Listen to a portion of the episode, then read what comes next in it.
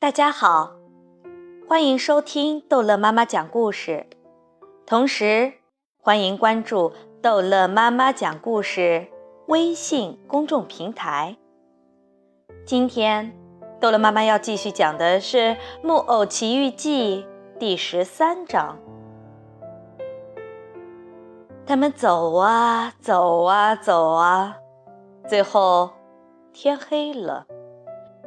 他们累得够呛，来到了一家旅馆，叫做红虾旅馆。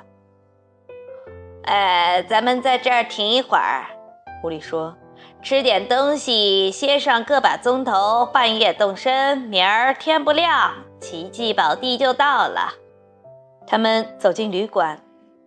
两个人占了一张桌子，可谁都说不需要吃什么。可怜的猫说：“它肚子饿得很不舒服，只要吃三十五条香肠降火兔，四份奶酪杂碎。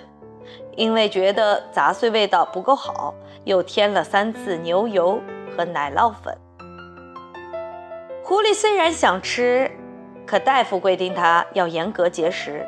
因此，它只好吃了简单点，就吃了一只肥美的野兔，周围摆满了一圈肥嫩的童子鸡。吃完野兔，他又要了一大批饭后点心：鸡炸炒蛋、鸬鹚、家兔、田鸡、蜥蜴、甜葡萄。接下来就什么都不要了。他说：“食物已经叫他作呕，他一口也吃不下去了。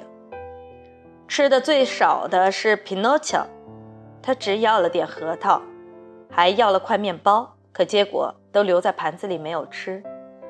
这可怜的孩子光顾着想奇迹宝地，好像金币已经把他撑饱了。”吃完晚饭，狐狸对老吉说：“给我们两间上房。”一间住匹诺乔先生，一间给我和我的朋友。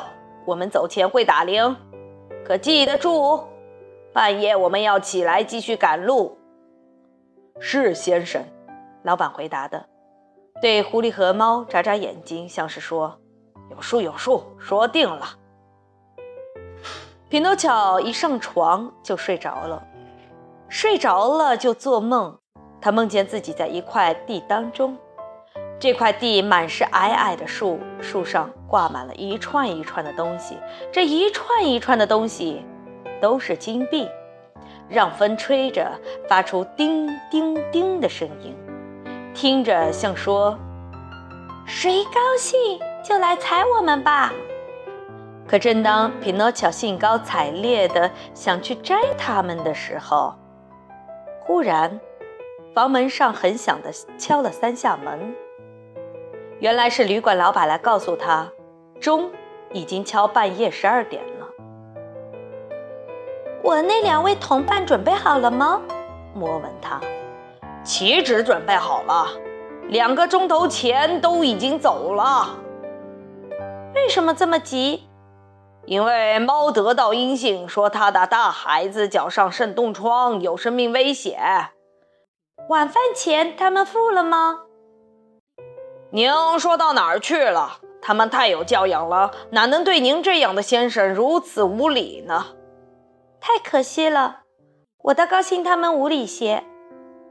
匹诺乔说着抓抓头，接着他又问：“这两位好朋友说过他们在哪儿等我吗？”说是在奇迹宝地等你，明天早晨天一亮的时候。匹诺乔给自己和两个朋友那顿饭付了一个金币。这才走了。他可以说是摸索着走的，因为旅馆外面一片漆黑，黑得伸手不见五指。四周田野上连一点叶子沙沙声也听不见，只有一些夜鸟不时地打从树上飞到另一棵树上，在路上穿过，用翅膀碰到了他的鼻子，他吓得向后直跳，大叫起来：“什么人？”周围的小土岗发出回声，拉长声音反复说着：“什么人？什么人？什么人？”他正走，看见一棵树上有一样小生物发出一点光亮，苍白昏暗，像夜里从透明灯罩里发出来的灯光。你是谁？匹诺乔问他。我是会说话的蟋蟀的影子。那小生物回答，声音很弱很弱，像是从另外一个世界来的。你找我干嘛？我想给你一个忠告，你往回走吧。剩下的那四个金币你也带回去给你可怜的爸爸，他正在哭呢，以为再也见不到你了。我爸爸明天就要变成一位体面的先生，因为这四枚金币要变成两千个。人家说什么一夜之间就可以发财，我的孩子，你可别相信，他们那种人，常不是疯子就是骗子。听我的话，往回走吧。可我不往回走，我偏要向前走。时间很晚了，我偏要向前走。夜那么黑，我偏要向前走。路上有危险，我偏要向前走。你要记住，任性的孩子早晚要后悔的。又是老一套，明天见，蟋蟀。明天见，匹诺乔。愿老天爷保佑你，不沾露水，不遇杀人的强盗。会说话的蟋蟀一说完这句话，光忽然熄灭了。就像一些灯给一阵风吹灭了似的，路上比以前更黑了。这一章的《木偶奇遇记》就到这儿结束了，孩子们，欢迎收听《木偶奇遇记》第十四章。